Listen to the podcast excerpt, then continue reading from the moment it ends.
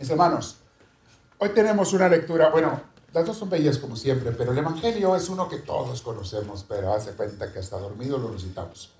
Es el gran mandamiento. El gran mandamiento es el que dio Dios por medio de Jesús. Bueno, ya lo había dado en el Antiguo Testamento, lo da en Éxodo, lo repite en Deuteronomio. Los judíos lo, lo repetían a cada rato. Y a Jesús le preguntaron, Señor, ¿cuál es el mandamiento más importante? Y Jesús lo da. ¿Cuál es el gran mandamiento, mis hermanos? Díganme ustedes, ¿cuál es? Amar a Dios con todo tu corazón, con toda tu fuerza, con toda tu alma, ¿verdad? Con todo tu ser. Por sobre todas las cosas, ¿eh? Pero Jesús puso, y hay un segundo que incluye los otros nueve. ¿Cuál es el segundo? Amarás a tu prójimo como a ti mismo. Muy importante. ¿Tienen su hojita de la, del dominical? Aquí se robaron la mía o nunca me la trajeron. A ver, los de hospitalidad, no sean rancheros, tráiganme una. No sean tacaños. Parecen de mi tierra ustedes. Ok, ¿cómo dice el título de la hoja? A ver. El amor de Dios que te llena para ser influencia positiva. ¿Alguien ya la leyó la hoja? ¿Alguien la leyó? Está bien bonita, la vamos a meditar un poquito hoy, porque obviamente está tomada, las ideas de aquí están tomadas del Evangelio de hoy. ¿Qué es el gran mandamiento? Vamos a hablar qué es el amor. Se ha hablado tanto del amor y tanto. Y hoy quiero darles algunos tips porque mucha gente, aunque hablamos siempre del amor de Dios, no sabemos cómo amar a Dios. Queremos hacerlo, pero no sabemos cómo hacer. Vamos a hablar de eso el, día de hoy, ¿ok? Entonces pongan atención. Eh, les digo, vamos a tener su guitarra, espero que todo el mundo tenga su hoja dominical. Y vamos a escuchar primero a tesalonicenses, cuando San Pablo les dice a los de Tesalónica, hey, nosotros les dimos ejemplo a ustedes. Les dimos ejemplo de amor y de tantas cosas, y ustedes lo han pasado a otras gentes. Y, donde hay la obra de Dios hay milagros, y uno los ve. Es hermoso, todo eso tiene que ver con el amor que se da a los hermanos. Vamos a escuchar primero a Tesalonicenses.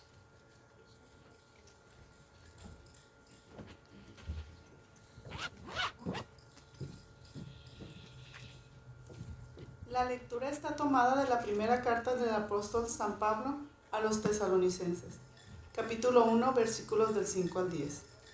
El Evangelio que les llevamos no se quedó solo en palabras, sino que hubo milagros y Espíritu Santo, dejándoles plena convicción.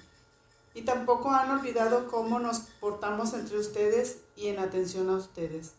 A su vez, ustedes se hicieron imitadores nuestros y del, y del mismo Señor, cuando al recibir la palabra probaron la alegría del Espíritu Santo en medio de fuertes oposiciones. De este modo pasaron a ser un modelo para todos los creyentes de Macedonia y Acaya. De hecho, a partir de ustedes la palabra del Señor se difundió en Macedonia y Acaya, y más allá aún. Su fe en Dios se comenta en tantos lugares que no necesitamos decir más al respecto. Todos hablan del éxito que, que tuvimos entre ustedes y de cómo se pasaron de los ídolos a Dios pues empezaron a servir al Dios vivo y verdadero, esperando que venga del cielo el que nos liberará del juicio que se acerca. Este es Jesús, su Hijo, al que resucitó de entre los muertos. Palabra de Dios. Te alabamos, Señor.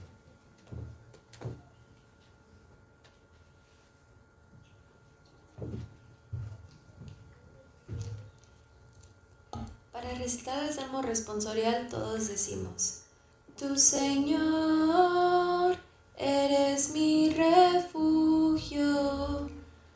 Tu Señor, eres mi refugio. Yo te amo, Señor, tú eres mi fuerza, el Dios que me protege y me libera. Tu Señor, eres mi refugio eres mi refugio, mi salvación, mi escudo, mi castillo. Cuando invoque al Señor de mi esperanza, al punto me libero de mi enemigo. Tu Señor, eres mi refugio. Bendito seas, Señor, que me proteges, que tú, mi Salvador, seas bendecido. Tú concediste al Rey grandes victorias y mostraste, y mostraste tu amor a tu elegido. Tu Señor, eres mi refugio. para escuchar el Santo Evangelio de pie, por favor. Señor, purifique tu de corazón para que procuramos dignamente su palabra santa. Padre, Aleluya, aleluya. La diestra del Señor diestra del Señor me ha salvado.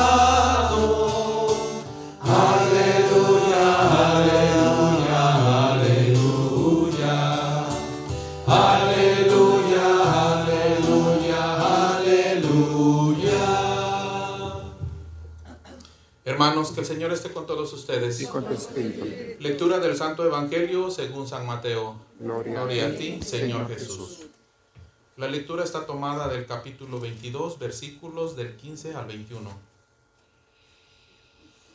En aquel tiempo, cuando los fariseos supieron que Jesús había hecho callar a los saduceos, se juntaron en torno a él. Uno de ellos, que era maestro de la ley, trató de ponerlo a prueba con esta pregunta. Maestro, ¿cuál es el mandamiento más importante de la ley?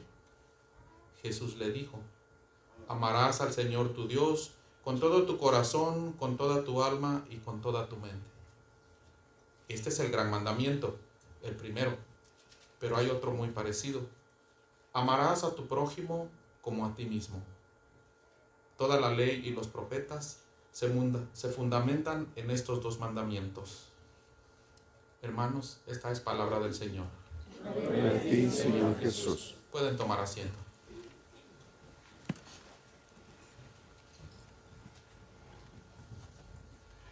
Me hace que está mal la cita, ¿verdad? Está mal escrita la... Bueno, no es el 15, es que está mal escrita acá en el papel, ¿verdad? Sí. Pero, pero leyeron la cita correcta. Es Mateo 22, del 34 al 40, ¿verdad? Esa es la correcta. No es Mateo, ahí está equivocado. Ok. Más bien, este es de la semana pasada, esos números. bien, mis hermanos. ¿Eh? Sí, lo que se leyó está correcto. ¿El mandamiento de qué fue del día de hoy? ¿El mandamiento de qué? Del amor, el gran mandamiento. Ok. Obviamente, Jesús nos dice que lo más importante es amar a Dios. Pregunta, pregunta, pregunta. ¿Quién de ustedes ama a Dios por sobre todas las cosas? En serio, en serio, en serio aunque sea imperfecto en su amor, aunque a veces falles, pero dices tú, para mí lo más importante en la vida es y será para siempre Dios mi Señor. Levante la mano los que pueden decir sinceramente eso, aunque a veces fallen. ¿Cuántos? Ok, como la mitad, está bien. En otros lugares, en otras iglesias, si les hago esta pregunta, a veces nomás uno o dos levanta la mano, ¿eh? Porque mucha gente no sabe lo que es amar a Dios. Esta semana me dijo una persona, me dijo, padre, yo siempre he sido una persona de fe, siempre he ido a la iglesia desde que era niño, desde que era pequeñito, pequeñita, he estado yendo a la iglesia. Me dice, pero hasta que llegué aquí a Misioneros del Amor de Dios, entendí que no era nada más conocer de Dios y ir a misa y, cumplir con los sacramentos. Aquí entendí que se puede y se debe uno enamorar de Jesús. Mis hermanos, Mucha gente hasta aquí ha llegado a comprender eso.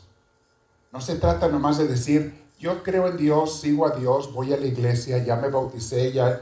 No, eso no es suficiente. El mandamiento habla por mucho más. Enamorarte de Dios. Ahora, ¿por qué a mucha gente se le dificulta amar a Dios por sobre todas las cosas? No es que no quieran, no es que sean malos, es que no saben cómo. No saben cómo. Y el instinto natural humano de amar a Dios es sentir bonito por alguien, sentir atracción por alguien. Yo siento que amo, ah, no sé, Armando lo amo si me cae bien. Si me cae gordo, no, no lo quiero. Pero si me cae bien, yo tengo un amor cristiano por Armando. Eh, no es cierto, es lo que sentimos siempre. Yo amo a una persona si me cae bien, si siento bonito por esa persona, la amo. Otros en el amor de parejas. Yo amo a mi pareja si siento bonito por mi pareja, si me atrae, si se me hace bonita, si se me hace guapo. ¿Y qué pasa cuando ya no está tan guapo, ya está feo? Pelón y panzón. ¿Qué pasa cuando ya no guapo? Ya se acabó el amor, ya no lo vas a amar. ¿A ella no lo vas a amar? Uh, pues estamos amolados todos los hombres, de modo, chicos. El amor no es atracción. El amor no es sentir bonito. El amor es una decisión. Señor, tenga ganas o no tenga ganas, mi Dios. Se me antoje o no se me antoje. Yo te voy a amar por sobre todas las cosas. ¿Y sabes qué, Dios mío? Enséñame. Esa es la oración perfecta. Dígansela a Dios con sus palabras. Enséñame porque no sé amarte, Señor. No sé amarte por sobre todas las cosas. Si yo te llego a amar como tú quieres que te ame, yo voy a ser la persona más feliz del mundo. Y es cierto, mis hermanos. Nadie es más feliz que aquel que está enamorado de Dios. Vean las vidas de los santos. Los santos creen que eran personas tristes que esperanzas. Eran personas sumamente felices, en paz, con dificultades como todo mundo, con problemas como todo mundo. Pero siempre, por ese amor a Dios y, con la ayuda de Dios, superaban todas las cosas. Y llegaban a la muerte con gusto. Algunos fueron mártires, a muchos les dijeron, como a San Pablo, como a los primeros cristianos y a tantos más, les dijeron, renuncia a Cristo, renuncia a tu creencia en Dios y te perdonamos la vida y hasta te vamos a dar dinero y un buen puesto. Y muchos de ellos dijeron, no, aunque me quite la vida, yo no renuncio a Dios. Mi amor por Dios es primero. Y los mataron a familias enteras niños y jóvenes y adultos, y hasta la fecha sigue pasando eso en algunos lugares del mundo, mis hermanos. Siguen matando a cristianos porque no renuncian a su fe. Hay unos países, tristemente, allá en, el, en África, eh, en algunas partes de Asia, donde la mayoría de la gente son de otra religión. No quiero mencionar el nombre de esa religión para no crear eh, molestias contra ellos. Pero no son de los buenos de esa religión, sino que son fanáticos de esa religión que les dicen a los cristianos, o te conviertes a nuestra religión o te matamos. Y ellos dicen, no nos convertimos a tu religión porque no vamos a dejar a Cristo. Y los matan. Hasta, el día de hoy hay muertes de cristianos. Es más, estaba leyendo un artículo hace tiempo, hace unos meses, donde sacaba que la mayoría de los mártires que mueren por su fe en el mundo hoy en día son cristianos. Y en cristianos entran católicos, protestantes, todos los seguidores de Cristo. La mayoría de los que matan hoy en día por su fe son cristianos y casi todos en esos países. Los siguen matando. Y mueren felices. Y los santos que no los mataban decían, el momento que vaya con Dios me voy feliz. Cuando tú amas a Dios sobre todas las cosas, les he explicado muchas veces, mis hermanos, tú empiezas a amar a los demás con mayor amor, empezando por tu familia. Hay gente que me ha dicho lo siguiente con diferentes palabras. Yo venía a la iglesia, me dice alguna gente, pero mi esposo no quería venir. Y yo venía y él nunca quiso venir. Pero algo vio en mí, en cambio, porque luego los mismos maridos lo dicen, algo vio que lo hizo venir. Y aquí ha habido hombres que me dicen, padre, yo no quería seguir a mi esposa aquí. Y aquí están algunos de ellos, hasta pueden levantar la mano, saben de quién estoy hablando. Yo no quería venir aquí. Pero cuando vi que mi esposa estaba cambiando para mejor, ya no me daba con el sartén en la cabeza, ahora me daba con el palote de las tortillas. Ya era, dolía menos, dolía menos. Cuando vi que ella estaba empezando a cambiar, yo empecé a venir. ¿Hay algún hombre aquí de los que estoy hablando que levante la mano? ¿O alguna mujer que fue al revés, vio a su marido venir y cambió? Quiero ver un testimonio por ahí por ahí. No le voy a pedir que hable nomás. ¿No hay ninguno? No, porque no quieren decir que les daba con el sartén en la cabeza. Pero me lo han dicho a mí, varios aquí de la iglesia. Cuando vi que mi pareja empezó a cambiar para mejor, yo decidí venir. Y algo hay allí. Algo le están dando. Y es lo que habló la primera lectura. Les dimos testimonio. Es lo que habla la hojita de hoy. Saquen su hojita, la hojita de hoy. Es lo que habla. ¿Cómo dice el título? El amor de Dios te llena para qué? ¿Para qué? ¿Para qué? Para hacer influencia positiva. No, no, no te llena para ti nada más es para que lo compartas e influyas de buena manera a los demás. Tú eres un influenciador, te guste o no te guste, todos somos, unos más, otros menos, pero eres influenciador. La pregunta es, ¿de cosas buenas o de cosas malas? ¿De qué eres influenciador? El punto número uno dice, la influencia es un arma muy grande del ser humano, ¿es cierto? Pero muchas veces no es usado de manera correcta. ¿Sabían ustedes que los papás influencian a sus hijos desde que nacen? Los papás con la educación que le dan y con el ejemplo que le dan a los hijos, los influencian. Los marcan para que sean de cierta manera. Luego los niños empiezan a ir a la escuela y cambian sus influenciadores. De repente ya no es papá y mamá. Ahora los influenciadores de los niños y más de los adolescentes son los compañeros de la escuela y son a veces los maestros, los influenciadores de los niños. Y luego nunca falta un papá o una mamá que comete el grave error de comprarle un celular a su hijo. Aquí no hay ninguno de esos, pero yo conozco papás que le dan un celular a un niño de 10 años. Le dan un celular. Adivina quién va a ser ahora el influenciador de ese niño, de esa niña. Adivina quién va a ser. Los influenciadores, así se llaman. Influencers, así se llaman. No tienen vergüenza en decirlo. Influencers. De modas, de gustos, a veces de cosas malas, a veces de ideologías, de pensamientos malos. Ahora son sus influenciadores esos. Porque papá y mamá le compraron un celular al niño, a la niña, porque se creyeron la mentira que sin celular no iban a poder estudiar en la escuela. Los compañeros de la escuela le dijeron, dile a tu papá, también mensos los papás, tú diles, tengo que hacer las tareas y me dijo la maestra que voy a reprobar, si no, los papás también mensos, ellos son de antes, no saben. Tú diles eso. Y como ellos no saben ni manejar un celular, no saben más que prenderle y apagar, no saben picarle nada, no te van a, van a creer lo que le digas. Entonces van y le dicen a su papá y su mamá. Y el papá y mamá, sí cierto, estaban bien mensos, le compraron su celular. Sí cierto, tenían razón los compañeros de la escuela. Eh, así se dice, no creo que no es cierto. No creo que estoy inventando, es en serio. Diles que ellos no saben que tenemos que hacerlo para la escuela, que ahí nos ponen las tareas, que tenemos que hacerlo. Puro mentirero, mis hermanos.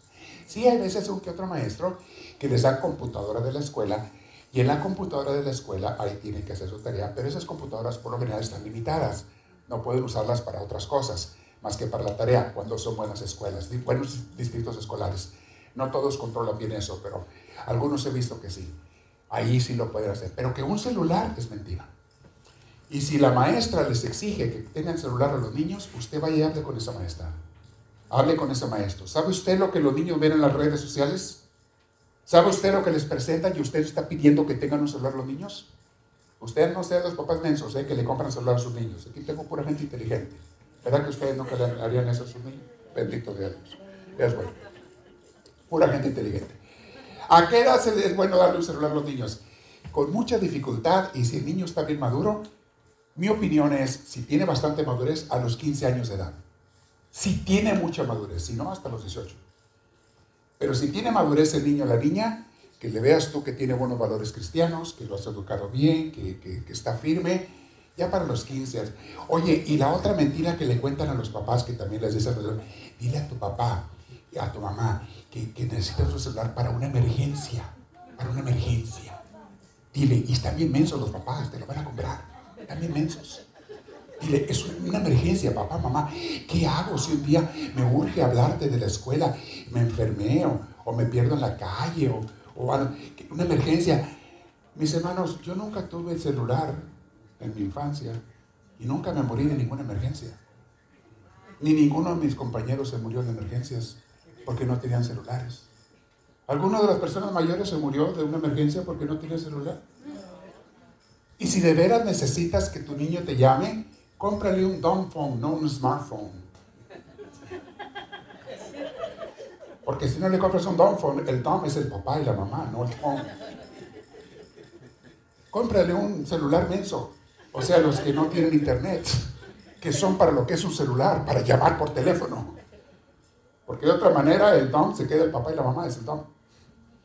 Hermanos, hay influencia, es cierto, tú influencias, pero aquí vamos a hablar del amor un poquito. Si tú estás lleno de Dios, lo dice aquí, tú vas a influenciar a los demás con el amor de Dios. Es el tema de hoy. Escribí buenas ideas, ¿ya las leyeron? ¿Les gustaron mis ideas? ¿Le están gustando? Qué bueno, porque no son mías, son de consuelo. Y, está aquí, si no, sí les diría que son mías. Pero como me está viendo, ¿cómo les digo? ella, ella hace la hojita esta dominicana, nos ayuda, es de las principales. Ana Beatriz nos ayuda también con la eh, traducción al inglés. Y a veces a ella le ha tocado hacerla, se turnan. Entonces, gracias a ellas tenemos esta hoja cada domingo Así es que si está bonita, eh, hagan de cuenta que fue mía. Si no les gusta, reclámeles a ellas. Pero muy hermosas ideas, me gusta compartirlas. Y lo bueno es que tienen ideas aquí, más aparte en la predicación, más aparte en las lecturas, se llevan mucha comida para su casa. Llevan mucho material espiritual. Bueno, volviendo al amor. Sí, mis hermanos, es cierto. Esto ya se los he enseñado muchas veces. Cuando tú amas a Dios por sobre todas las cosas, tú te conviertes en un amador de tu familia mucho mejor. Porque ya no los vas a amar con un amor humano, con un amor mundano, con un amor carnal los papás que están llenos de Dios, vean qué hermoso aman a Yo conozco a varios entre ustedes aquí. Vean qué hermoso aman a sus hijos. Los aman, los educan, los corrigen, los forman, se aseguran que vayan por buen camino. Son los mejores papás y mamás del mundo. Los que aman por sobre todas las cosas a Dios, incluso antes que a sus hijos. ¿Y quiénes son los mejores esposos que yo he conocido y conozco aquí en la iglesia? Aquí tengo parejas bien bonitas que me encanta verlos y hasta ponerlos como ejemplo de pareja. Y pudiera mencionarle nombres, y aquí están varios de esas parejas. Pero no lo digo para que no se les sube el ego, para que se mantengan humildes. Aquí tengo varias parejas de esas, que me encanta cómo se aman. ¿Y saben por qué se aman como se aman? Porque primero aman a Dios. Aman a Dios por sobre todas las cosas y por eso entre ellos se aman bien. Algunas de estas parejas que estoy hablando, y ustedes no me dejaron mentir porque aquí me están oyendo algunas de esas parejas, antes de venir a la iglesia vivían como perros y gatos. A ver, ¿tenemos alguna parejita de esas que aquí en la iglesia se le quitó los perros y gatos? A ver, levanta la mano. Ah, sí tenemos algunas, sí son honestos aparte. Sí, chava, y tú estabas peor que Lupita, ¿eh? así es que no la veas así. Tú estabas peor que ella.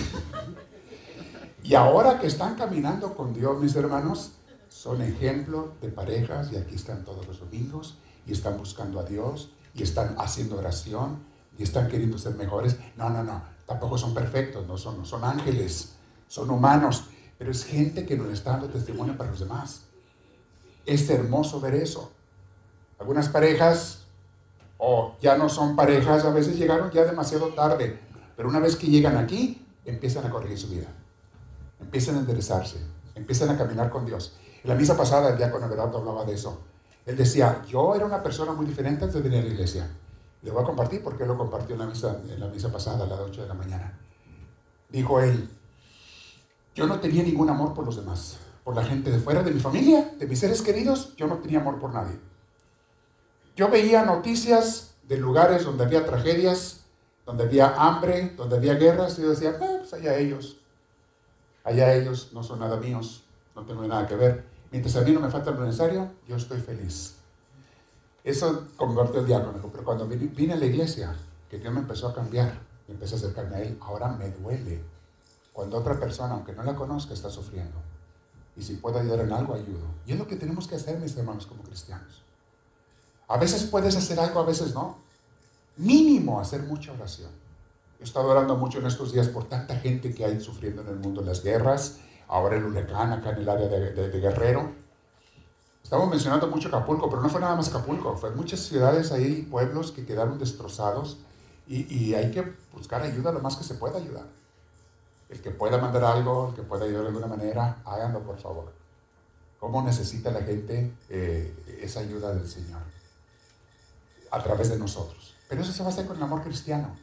Tenemos que hacer lo que sea posible por ayudar a los demás. Entonces, el mandamiento del amor, mis hermanos, no es equivocado. Y termino con esto, la enseñanza de hoy. Dios es, óiganlo bien, lo dice San Juan en su carta, Dios es amor. Cuando estudiamos cuál es el sentido de la vida, para qué la creó Dios, mis hermanos, ¿lo quieres poner en una palabra?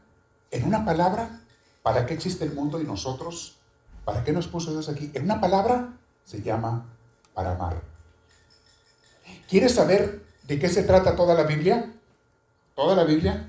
¿La quieres poner en una palabra? Una frase, una palabra. Toda la Biblia se llama amor. Todo esto es la búsqueda de Dios de un padre de sus hijos perdidos, que somos nosotros. Todo esto. Encuentras historia tras historia tras historia, evento tras evento tras evento, siempre Dios buscando por amor a sus hijos perdidos y enseñándonos cómo volver a Él. enseñándonos cómo dar la vuelta y regresar a Él. ¿Quieres poner toda la Biblia en una palabra? Amor. San Agustín, cuando estaba explicando la teología, la vida cristiana, puso todo en una palabra, en una frase. Dijo, San Agustín dijo lo siguiente, dijo, ama y haz lo que quieras. ¿Quieres saber cómo comportarte? ¿Quieres saber qué es lo que tienes que hacer en la vida? Primero ama y de ahí después haz lo que te dé tu regalada gana. Porque si tú amas de verdad, todo lo que vas a hacer son actos de amor. Si tú amas de verdad, no vas a querer hacer otra cosa que no sea actos de amor. Por Dios y por los demás. Ama y haz lo que quieras. Ahí está claro, mis hermanos. Ese mandamiento del amor. ¿Quieres saber qué es la filosofía? ¿Qué es la teología? ¿De qué se trata todas las enseñanzas de Dios? No es más que una cosa, amor. ¿Quieres describir a Dios, como les acabo de decir, con una palabra? Dios no es otra cosa más que amor. Y si alguno de ustedes dice, oye, pero yo cómo voy a estar sintiendo amor todos los días por todo el mundo, no puedo. ¿Qué te acabo de decir? Que el amor no es un sentimiento. No importa que no sientas amor, tú como quiera ama. Te voy a poner un ejemplo. Hay una persona que tú conoces que está pasando por una pena grande, un sufrimiento grande, por algo personal o por algo en su familia. Tú conoces, todos conocemos a gente así. Cuando estés en oración, haz un momento de silencio. Y estoy hablando de personas que a lo mejor no son nada tuyo. Las conoces, sabes de ellos, pero no son nada tuyo. Ni siquiera amigos. Haz lo siguiente. Ponte un ratito en tu mente en sus zapatos y piensa cómo está sufriendo esa persona. Piensa, trata de sentir lo que está sintiendo esa persona y vas a ver cómo así de volada te va a brotar el amor por esa persona. Había una persona que conozco de hace muchos años que, que me caía muy gorda. Y me caía muy gorda esta persona, una persona original de mi pueblo, porque era una persona muy egoísta. Muy egoísta y le hizo mucho mal a mucha gente. Les quitaba su dinero, robaba de la gente con préstamos y avaricia y cosas por el estilo. Me caía muy mal la persona. Y un día me enteré que estaba enfermo de gravedad y que estaba sufriendo mucho. Entonces yo me puse a orar por esa persona. No porque tuviera ganas de orar, ah, ah, me caía gorda esa persona. Pero yo sabía que lo que Dios esperaba de mí era que orara por esa persona. Entonces me puse a orar, sin ganas, pero haciéndolo. Y entonces dije, déjame un poco en los zapatos de esta persona. ¿Qué está viviendo ahorita? Porque me enteré que estaba sufriendo. Déjame pongo tantito en su situación lo que está sufriendo, lo que está batallando. Y pedir, mientras me hago consciente de eso, orar a Dios por esta persona. Lo empecé a hacer, mis hermanos. No pasaron, yo creo que ni un minuto, y empecé a sentir, cosa que el amor no es sentimiento, lo repito, pero a veces sí te lo da Dios. Empecé a sentir amor, compasión por esta persona. Y con más ganas pedí por esta persona. No hace mucho murió otra persona que a mí me hizo mucho mal. Con comentarios, con palabras, con cosas así. Eh, no a mí directamente, sino que más bien hizo daño a otras personas, queriendo hablar mal de mí. A las personas las dañó. Y con calumnias y mentiras dañó a otras personas. Bueno, yo sentía, pues no le voy a decir que coraje, pero porque decía, pobrecito persona tonta, ni sabe lo que está haciendo, lo que está diciendo. O yo sé por qué lo hace, lo hacía por envidia, por inseguridad, por miedo, por eso estaba haciendo lo que hacía. Era pura cuestión que sentía esta persona. Y no hace mucho murió. Murió esta persona. Y entonces, el primer pensamiento carnal mundano que me llegó es así, ándele. El primer pensamiento carnal que me llegó es, ándele, a todo mundo se nos llega la hora. Todo mundo nos vamos a presentar ante Dios, ándele. Y luego sentí acá adentro una, una reprensión. ¿Qué estás haciendo? Una voz me dijo adentro, ¿qué estás haciendo? ¿Te está dando gusto la muerte de esta persona? ¿Es eso el espíritu cristiano? ¿Es eso lo que te he enseñado? Me sentí tan mal. Me sentí tan mal que me vine a sentar aquí a hacer oración. Me vine a sentar a pedir perdón a Dios. A pedirle perdón por haberme dado gusto. Aunque no dije nada. Nomás lo pensé. Pero por haberme dado gusto de que pasaron mal a esta persona, porque también su muerte no le pasó muy agradablemente, yo me sentí mal. Fue una falta total de amor de mi parte. Y pedí perdón. Entonces me propuse algo. Dije, ajá, voy a pedir por esta persona el triple de lo que pido por todos los demás. Todos los días pido por todo el mundo, por ustedes, por sus necesidades. Y si alguno de ustedes fallece de sus familiares, ahí me tienen orando por ustedes para que les llene de paz y para que su ser querido lo lleve al cielo. Entre al cielo, que le perdone sus pecados. Es lo que hago todos los días. Y con gusto lo hago, es parte de mi misión. Orar por ustedes. Pero esta vez por esta persona dije, ¿sabes qué? Voy a orar el triple, Señor. Me puse a orar mucho por esta persona.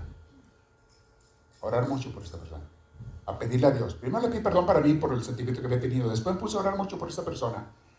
Y cuando estaba orando por esta persona, le voy a compartir algo. Esta persona me habló al menos así lo sentí yo en mi oración. Y no es la primera vez que una persona que está con Dios o no con Dios, lo que sea, sobre todo en el camino de Dios, me habla, o Dios me habla con respecto a esta persona. Esta persona me habló, me pidió perdón y me dio las gracias por estar orando para mí. Y me dijo, todavía no entro al cielo. Estoy en purificación. Y yo sé lo que es eso, el purgatorio. Pero ya es un lugar de esperanza, es un lugar de gozo, es un escalón para entrar al cielo. Es un retiro, no es llamas como te lo han pintado, no, no, no, no, no es eso. Es un retiro espiritual donde estás pidiendo purificación. Si en esta tierra no purificas tus pecados, ahí vas a entrar puro, a ser purificado, porque al cielo no entra nada que no sea puro. Y si tú llevas manchas en tu corazón, cuando te mueres, imagínate que yo le hago mal a alguien, le hago un daño aquí al diácono José, un le pongo una purga en su taco. Y al poco tiempo me muero.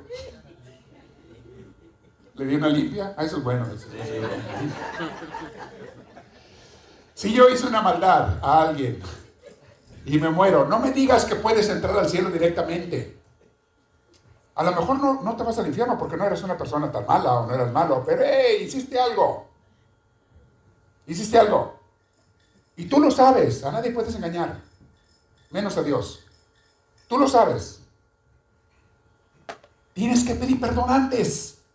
Y no es nomás de que perdóneme ya, pum, ¿Qué, ¿Qué es eso? Espere, espere, espere, Purifíquele. Pida perdón en serio y una penitencia. Eso es el purgatorio. Pedir perdón y hacer penitencia. Por un tiempo. ¿Por cuánto tiempo? Depende de tus pecaditos. ¿Que no has purificado? Sí, Dios ya te perdonó. Eso no cabe duda. Dios te perdona cuando vienes a misa, si te confesaste, etc. Dios te perdonó, por ahí no hay problema. Pero tú no te sientes limpio de corazón. Imagínate que después de que el día con el pobre está sufriendo, pues voy y le pido perdón, eh, que me diga él me perdona. Pues sí, ya me perdonó, pero yo todavía no me siento a gusto. Yo tengo que compensar algo. Ahora le voy a dar dos tacos, pero buenos. Del triunfo, si no, no, si no, no son buenos. Si no, no son buenos. Le voy a dar dos tacos a él. El purgatorio, mis hermanos, es un momento, es un lugar de purificación. Y me pidió perdón esta persona.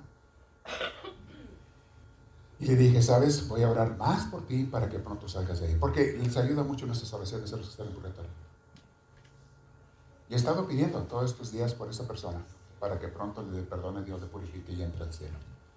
Mis hermanos, el amor no es un sentimiento, el amor es una decisión. Y a eso se refiere el gran mandamiento. Decide amar a Dios sobre todas las cosas y a los demás, aunque a veces no sientas nada por ellos, empezando por tu familia, decídete amarlos aunque no sientas nada. Actos de amor, orar por ellos, actos de servicio, tener compasión, perdonarles sus ofensas. Eso es amor. Hacerlo, mis hermanos, porque es la persona que vive en, en el gran mandamiento, vive bañada del Espíritu de Dios.